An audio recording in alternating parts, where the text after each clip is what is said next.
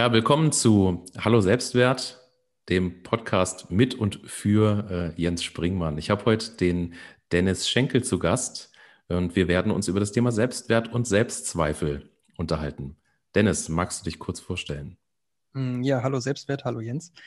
Mm, mein Name ist Dennis Schenkel. Ich bin ja, Initiator und Gründer von Digital Misfits, eine Community, die sich um ja, einen Kulturwandel in unserer Arbeitswelt und in unserer Gesellschaft bemüht und bin auch Podcaster, mache alles Mögliche, jeden Quatsch, der mir irgendwie einfällt und habe auch ja, meinen, meinen Kampf mit meinem Selbstwertgefühl, mit meiner Selbstliebe. Und deswegen finde ich das spannend, was du hier tust, das Thema, was du behandeln möchtest, weil ich glaube, dass viele, viele Menschen viel, viel darüber lernen sollten und ja, viel, viel über sich selber lernen sollten, wie sie sich vielleicht oder wie sie vielleicht mit sich selbst umzugehen haben oder umgehen sollten, um ein besseres Selbstwertgefühl zu bekommen, mehr Selbstliebe empfinden zu können und dass sie verstehen, dass sie, wenn sie Selbstzweifel haben, dass sie da draußen nicht alleine sind, sondern dass wir alle davon geplagt sind. Mhm. Danke, Dennis. Ja, du hast schon angesprochen, äh, das Selbstwertgefühl. Wie äh, würdest du denn deinen Selbstwert beschreiben? Würdest du ihm ein Bild geben können und äh, ist dieses Bild immer beständig oder verändert sich das auch über die Zeit? Und da würde mich natürlich interessieren, warum sich das vielleicht verändert. Mhm. Ähm, ich habe das noch nie so betrachtet, dass ich meinem Selbstwert ein Bild geben könnte. Mhm, was, was ich kenne, ist so dieses, diese innere Konferenz. Das ist so eine Methode, bei denen man sich verschiedenste Persönlichkeiten in seinem Inneren vorstellt. Äh, also, dass man verschiedene, beispielsweise Charaktereigenschaften, die man hat, oder Gedankenwelten, Gedankengänge, die man hat, dass man denen quasi einen Charakter gibt. So der innere Zweifler oder der innere Kritiker ist das. bei mir ist das so ein, so ein alter, kauziger Mann, der die ganze Zeit wie bei der Muppet Show auf dem Balkon sitzt und sagt, das ist alles scheiße, was du da machst und so. Ne? Das ist der, der innere Kritiker bei mir. Und vielleicht äh, könnte ich mir meinen Selbstwert auch als einen solchen Charakter inner, innerlich von mir vorstellen. Habe ich noch nie getan, werde ich vielleicht mal tun müssen. Ähm, aber dieses Selbstwertgefühl ist bei Zeiten halt auch dann nicht da. Also der, der, dieser Charakter würde sich dann häufig durch, durch Abstinenz äh, zeigen oder nicht zeigen, wie auch immer. Gibt es Situationen, wo dieser Krakela, der von der Bühne runter, nee, der quasi aus dem ähm, Zuschauerraum zur Bühne runterruft, äh, lauter wird? Ähm, ja, er ist aber nicht unbedingt derjenige, der laut rumschreit, dass ich scheiße bin, sondern er ist eigentlich eher so der, hm, der Verschwörungstheoretiker oder derjenige, der halt die anderen Leute, die im Raum sind, so das kleine Kind oder den Unternehmer, der im Raum ist oder den Menschenfreund, der im Raum ist, zu denen geht er dann hin, tippt die von hinten auf die Schulter und dann sagt er so, du, äh, was, der, was der da gerade erzählt oder was der Dennis da gerade vorhat, das ist doch totaler Blödsinn, das funktioniert doch nicht. Das weißt du doch auch, oder? Also das ist eigentlich eher so der, der Charakter. Also es ist weniger so der, der laute Nörgler als vielmehr derjenige, der andere versucht, von seiner negativen äh, Gedankenwelt äh, einzunehmen. Hast du dir schon mal Gedanken gemacht, wo das herkommt? Oder wer ihn im Grunde ins Theater reingelassen hat? Ja, natürlich viele, viele Gedanken. Ähm, das ist, glaube ich, auch so eine Lebensaufgabe für mich zumindest und ich glaube für viele Menschen auch natürlich so zu verstehen, warum ticken wir so, wie wir ticken. Wo kommen diese ganzen Züge her, diese ganzen Glaubenssätze, die wir haben mm, und dementsprechend natürlich auch, wo kommt mein innerer Kritiker her? Wahrscheinlich irgendwo aus der Kindheit, Prägung, Erfahrungen, die ich als Kind gemacht habe. Und ähm, ja, die Frage ist natürlich, wo kommt er her? Aber kann ich es ändern oder ist eher die Frage, wie gehe ich mit ihm um, weil er ja eh da ist? Und eine Methode, die ich versuche, ist ihm Aufmerksamkeit zu geben, zu sagen, ja, auch du hast ein Recht hier zu sein und auch du sollst gehört werden. Aber vielleicht stimmt das ja nicht unbedingt alles, was du sagst. Aber auch was, was für mich dann auch wichtig ist, ihm ähm, anzuerkennen, in den Arm zu nehmen, zu lieben, weil häufig ist ja, oder das, was ich für mich erfahren habe, ist, dass dieser Kritiker quasi mich schützen möchte.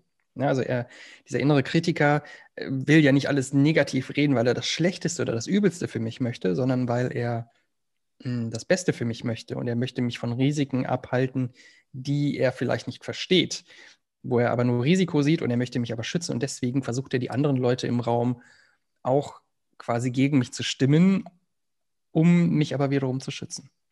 Klingt fast so, als würdest du sehr häufig ähm, mit deinem inneren Kritiker sprechen. Jetzt ist es ja so, dass du ähm, sehr viele Dinge anschiebst. Also ich denke mal sehr häufig sich mit ihm an einen Tisch setzt ähm, und er sich meldet, weil du wieder was Neues starten möchtest, was vielleicht er nicht kennt, was unklar ist. Wie gehst du denn ihm um? Weil du sagst, ihn ganz rausschicken. Ich mag dieses Theaterbild. Ähm, das wäre vielleicht auch nicht das Richtige. Aber wie gibst du ihm im Grunde genug Futter, bist aber gleichzeitig frei genug, die Themen trotzdem zu tun? Ich, ich glaube, jetzt komme ich an das, an das Limit äh, der, der Theatermetapher. Äh, und zwar ist es so, dass ich, viele, wie du sagst, vieles, vieles anschiebe oder vieles ausprobiere. Und es wäre am liebsten noch viel, viel mehr.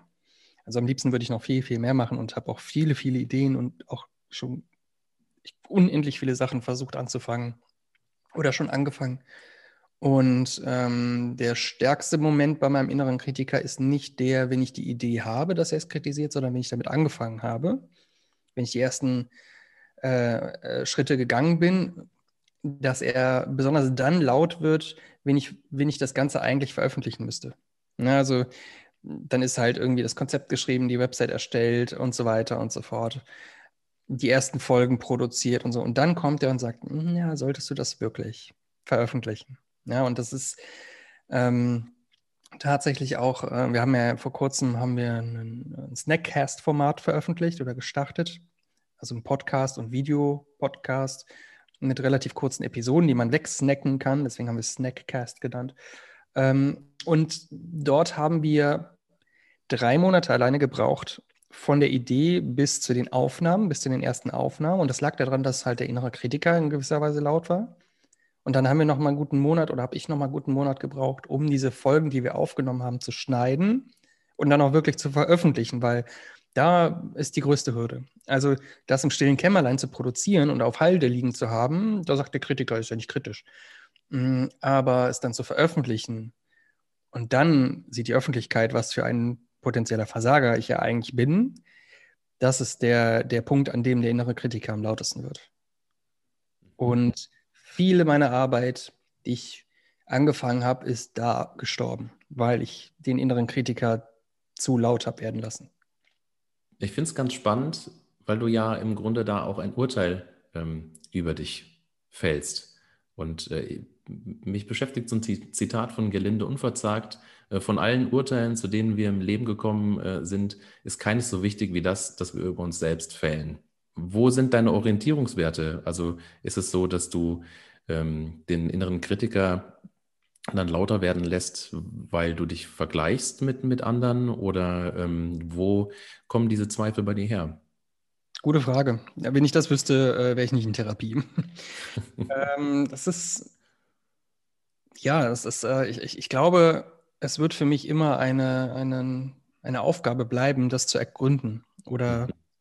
vielleicht komme ich auch niemals an den Punkt, wo das herkommt. Mm, also beispielsweise glaube ich, es hat irgendwas mit meiner Kindheit zu tun. Ich hatte eine relativ traumatische Kindheit und ich weiß vieles nicht mehr ähm, aus meiner Kindheit. Ich habe sehr wenig Erinnerungen. Mm, das ist aber auch vielleicht also vielleicht ist irgendwo in diesen verlorenen Erinnerungen der Grund für dieses übermäßigen Selbstzweifel äh, oder für diesen inneren Kritiker. Äh, vielleicht werde ich das niemals in meinem Leben erfahren. Deswegen sollte ich mich halt mehr darauf konzentrieren, mit diesem inneren Kritiker umzugehen und quasi diesen, diese Selbstzweifel zu beherrschen und dann halt eher ein besseres Selbstwertgefühl zu entwickeln. Ähm, und das ist das, worauf ich mich eigentlich mehr konzentriere. Natürlich versuche ich zu hinterfragen, wo kommt das her? Was sind die Auslöser dafür, dass ich jetzt gerade in dieser Situation eigentlich den, dem Kritiker mehr zuhöre als allem anderen. Mm, aber ich versuche mir einfach zu bewu bewusst zu sein, dass der, dass der kritische Aspekt bei mir irgendwie lauter ist, als er sein sollte und versuche mich dann selber ähm, aus dieser Situation oder eben den, den Kritiker nicht zu dominant werden zu lassen, sondern auch den anderen Stimmen, den positiven Stimmen einen Wert zu geben oder Mehrwert zu geben. Ja, und, und äh, ich weiß gar nicht, wie, wie ich das schaffe, dass ich dann doch irgendwie, doch, also wenn ich wirklich den, den Kritiker überwinde und wirklich rausgehe mit etwas Neuem, mit, mit etwas, was ich starte oder wenn ich etwas Neues starte, dann hat das meistens mit anderen Menschen auch zu tun. Also ich für mich selber alleine tue mich sehr schwer damit, irgendwie was wirklich an den Start zu bringen, weil dann wird der Kritiker zu laut. Wenn ich aber Menschen habe, mit denen ich das zusammen mache, also beispielsweise, beispielsweise Digital Misfits oder unseren neuen Snackcast oder ähm, wir versuchen oder wir bereiten gerade andere Sachen vor. Ähm, dort ist es immer so, dass ich andere Menschen habe, mit denen ich das zusammen tue, die dann lauter sind einfach als der Kritiker. Oder wo, wo der Kritiker sieht, okay, wenn die Menschen das auch machen, dann kann es ja gar nicht so schlimm sein. Äh, und das ist, das habe ich für mich als wichtig ähm, erkannt, mit anderen Menschen zusammen etwas machen. Mhm. Also verstehe. Das ist, ja, vielleicht ist es vielleicht auch gar nicht so sinnvoll, diese Problemorientierung ähm, dort tiefer einzusteigen, zu schauen, wo kommt es eigentlich her, sondern in diese Lösungsorientierung zu gehen, in welchen Situationen ist es denn dann gut? Und ähm, ja, interessant, dass du sagst, du äh, setzt dich dann mit anderen Menschen zusammen. Interessanterweise sagst du, wenn die es können, dann kann ich das auch. Also so ein bisschen so dieses Thema Orientierung. Ist es das, was dir da, was dir da hilft, dass dir äh, Menschen Orientierung geben? Mm, nee, also noch nicht mal, dass, dass wenn die es können, dann kann ich es auch, sondern vielmehr, wenn die hier mitmachen, dann kann es ja gar nicht so schlimm sein. Also dann kann die Idee ja gar nicht so dumm sein.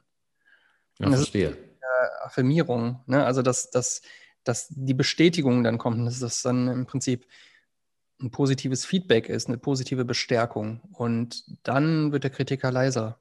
Das heißt aber immer noch, dass er sehr laut ist. Ähm, und ich muss ähm, besonders ähm, mit meiner Freundin, mit der ich den Snackcast mache, das wäre niemals so ähm, zustande gekommen, wenn sie es nicht bestärkt hätte, dass es eine gute Idee ist, dass es toll ist, dass es einen Mehrwert hat. Und selbst wenn es andere Leute nicht so wahrnehmen, dass es für uns einen Mehrwert hat, weil wir uns austauschen können, weil wir äh, Spaß an dem Projekt haben und so weiter. Ich für mich alleine hätte es schon lange in die Tonne gekloppt äh, und wäre gar nicht so weit gekommen, weil der innere Kritiker, wie gesagt, einfach viel zu laut gewesen wäre. Mhm, also würdest du empfehlen, dass man sich relativ schnell, wenn man ähm, irgendwie sich in ja, neue Felder aufmacht, äh, Dinge startet, die vielleicht noch nicht so vorgefertigt sind, dass man sich früh Menschen um sich schart, die einen ja in einer gewissen Weise Befürworter sind, aber vielleicht auch ähm, die Dinge kritisch konstruktiv hinterfragen, aber dass man sich nicht mit den Themen alleine oder sich nicht alleine den Themen stellen sollte. Okay, ich mache jetzt mal die, die Klischeekiste auf und, und wühl da jetzt mal drin rum. Also ja. genau so, man sollte sich Menschen suchen, die einen ergänzen, ne? also die jetzt nicht genau das gleiche sind wie, wie ich dann. Und wenn ich mir einen weiteren Kritiker an die Seite nehmen würde, dann würde die Kritik nur noch stärker werden und da würde man gar nichts machen, sondern man sollte sich dann suchen, Menschen suchen, die einen ergänzen in den eigenen Vorstellungen, in die dann die Kritik beispielsweise ausbügeln oder ähm, ja, eben ergänzen. Und es gibt ja dieses schöne, diese schöne Sage, ähm, if you want to go fast, go alone. If you want to go far, go together oder sowas. Ne? Also ähm, im Prinzip glaube ich, dass es sehr wichtig ist, sich möglichst schnell Leute ins Boot zu holen, die ein ähnliches Mindset haben, die die ähnlichen oder gleichen Ziele verfolgen und die getrieben sind von dem, was man da schaffen möchte und nicht die ähm, getrieben sind von Geld, Fame und sonst was. Mhm. Aber ich glaube, es ist sehr wichtig. Also für mich ist es sehr wichtig, ähm, Menschen um mich zu haben, die, äh, die, die, mich auch mit antreiben, ja. Mhm. Wie gehst du denn mit, ähm, mit Erfolg um? Also der innere Kritiker, der ist ja immer sehr laut beim Tun. Und äh, du, aus meiner Sicht hast du einige Dinge sehr erfolgreich gestartet und auch weitergeführt. Hm, aber häufig ist es ja so, dass der innere Kritiker das nicht so richtig wahrnimmt oder man im Grunde das sagt, ja, ist schon okay. Äh, also wie machst du Erfolge sichtbar? Hm, naja gut, das ist die Frage, inwiefern sichtbar für andere. Für mich ist es ja wichtig, dass es für mich sichtbar ist oder akzeptiert. Ja, genau. Ähm, ich habe ein Riesenproblem damit, meine Erfolge als Erfolge wahrzunehmen. Ähm, ich verfalle sehr schnell in das Ja, aber. Also wenn mir dann jemand sagt, oh, das hast du ja toll gemacht, dass ich sehr schnell sage, ja, aber das und das war jetzt nicht so toll. Hm, dass ich die negativen Sachen hervorhebe, dass ich relativiere. Also ähm, ja, da hast du ja eine tolle Community mit Digital Misfits gestartet. Ja, aber es wäre schön, wenn sie größer wäre. Und ja, aber Corona und ja, aber dies und das und jenes. Ähm, und das ist kritisch. Also das ist negativ für mich, weil ich das positive Feedback kaum an mich ranlasse und es nicht wahrnehmen, wahrhaben möchte. Ich fühle mich unwohl dann irgendwie damit. Ähm, und ich konnte auch Komplimente beispielsweise nicht annehmen lange Zeit und arbeite daran, dass ich jetzt lerne, Komplimente annehmen zu können. Hm, und woran ich arbeite aktuell ist, dieses, dieses Ja aber sein zu lassen und mir selber einzureden, das ist eine tolle Arbeit, die du da geleistet hast. Und auch am Ende des Tages, also ich habe ganz viele Situationen am Tag, wo ich halt den ganzen Tag brassel und arbeite und so weiter. Und dann, dann sagen mir andere Leute, boah, da hast du jetzt aber ein gutes Stück Arbeit geleistet. Und ich sage, hm, naja, geht so. Dass ich dann nicht dieses, naja, geht so habe, sondern dass ich mir selber sage, wow, da hast du jetzt schon ein gutes Stück Arbeit. Klar, hätte es mehr sein können, aber du hast gerade ein richtig gutes Stück Arbeit abge abgeliefert oder geleistet. Sei stolz auf dich. Und ich versuche so in eine, neu in eine neue Denkmuster zu kommen, dass ich mh, hm, dass ich generell einfach ja, zufriedener mit, meinem, mit meiner eigenen Leistung bin. So mit dem Thema Selbstwert, da würde ich gerne nochmal den Fokus drauf ähm, richten. Sagt dir das Imposter-Syndrom etwas? Oh, yes. Ich bin die Definition davon. Okay, Imposter-Syndrom für diejenigen, die es noch nicht kennen, ist eigentlich die Tatsache, dass man immer Angst hat davor, dass andere Menschen entdecken, dass man Dinge nicht kann. Man ein Betrüger ist und ein Betrüger ist. Genau. Wie zeigt sich das bei dir, Dennis? Ähm, dass ich beispielsweise, also wir wollen uns, wir wollen uns mit Digital Misfits und mit dem, was wir drumherum aufbauen, stärker im Bereich Kulturwandel positionieren. Hm, Kulturwandel einerseits in Unternehmen, aber auch gesellschaftlicher Kulturwandel, Kulturwandel in, in, in Bildung, Kulturwandel in sozialen äh, Sektoren und so weiter und so fort. Und ganz konkret, was das angeht, würde mir mein Selbstwertgefühl oder mein, mein innerer Kritiker mir sagen, ja, aber du hast doch überhaupt gar keine Ahnung von Kulturwandel, von Change Management, von was auch immer. Und wenn die Leute doch sehen, dass du doch davon keine Ahnung hast, dass du es nicht studiert hast, dass du keine Zertifikate da drin hast und so weiter, die werden dich ja nicht ernst nehmen. Und wenn du es, wenn du dann irgendwie ein Projekt in dem Bereich machst, die werden doch bestimmt sehen, dass, dass äh, du mh, mm, das nicht studiert hast und so weiter. Ne? Also das ist für mich so dieses, dieser, dieses Imposter-Syndrom, dass ich mir selber sage, ja, ich bin ja gar nicht qualifiziert genug, um das zu tun. Und da versuche ich mir auch bewusst zu werden, dass wer ist denn heutzutage qualifiziert für irgendwas, was er am Anfang tut? Also jeder, der irgendwie startet, äh, der äh, hat von null angefangen, beziehungsweise hat häufig am Anfang überhaupt gar keine Ahnung von dem, was er tut. Und eine der großen Glaubenssätze, die ich habe, ist, dass wir alle überhaupt gar nicht wissen, was wir überhaupt tun. Also wir alle sind doch, sind doch Anfänger in unserem Leben. Wir alle haben unser Leben noch nicht durchgespielt äh, und wissen nicht, was kommen wird. Und auch Menschen, die behaupten, dass sie in irgendetwas Experten sind, wissen meistens überhaupt gar nicht, was sie dort tun. Sie haben zwar vielleicht etwas Ähnliches schon zwei, drei, vier, 5.000 Mal getan. Das heißt aber nicht, dass sie die Situation, in der sie sind, dass sie dort drin Experten sind. Also, weil jede Situation ist neu, jede Situation ist anders und so weiter und so fort. Und somit versuche ich mir mein, eigenen, mein eigenes Imposter-Syndrom so ein bisschen was zu heilen.